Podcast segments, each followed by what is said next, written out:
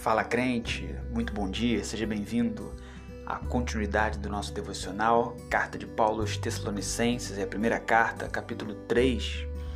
Logo no versículo 2, Paulo falando sobre Timóteo, sobre a importância dele para os crentes de Tessalônica, ele diz que a capacidade de consolidar e consolar acerca da fé.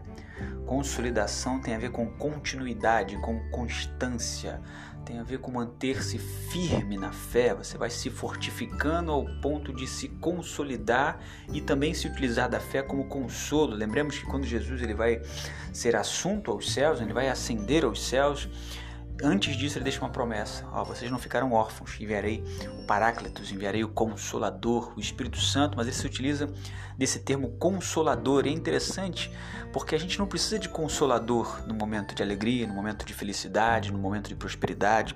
A gente não precisa ser consolado em meio a uma felicidade que é extrema. Nós precisamos de consolo em meio à dificuldade. E por entendermos, por sabermos que essa vida debaixo do sol, que esse mundo que jaz no maligno, enfim, essa vida antes da volta de Jesus é uma vida de dificuldades e provas e lutas, nós precisamos ter a certeza de que o nosso consolo vem através dessa fé. E para isso nós fomos ordenados, Paulo vai dizer.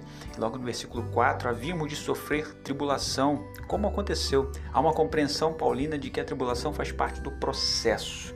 Essa talvez seja a palavra-chave, não tribulação, mas entender né, o processo, essa expressão, entender o processo, entender os propósitos de Deus. Os fins jamais justificam os meios dentro do Evangelho. O que interessa para nós de fato são os meios, são os propósitos. O que te impulsiona a fazer o que você faz, o que te impede de fazer o que você não faz, temendo que o tentador vos tentasse e que o trabalho dele fosse em vão, viesse a ficar em vão.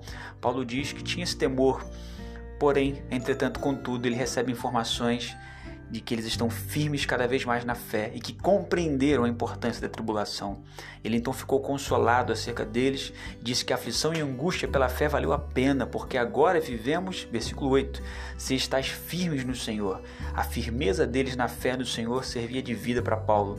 E no versículo 9 ele faz uma pergunta que vai até o 10, porque que ação de graças poderemos dar a Deus por vós, por toda a alegria com que nos regozijamos por vossa causa diante do nosso Deus, orando insistentemente dia e noite para que possamos ver o vosso rosto e aperfeiçoemos o que falta à vossa fé. O que, que eu posso oferecer a Deus? O que, que eu posso agradecer? O que mais eu tenho para dizer a Deus se o que chega para nós aqui constantemente é a alegria e a certeza de que vocês de fato estão se aperfeiçoando no Senhor?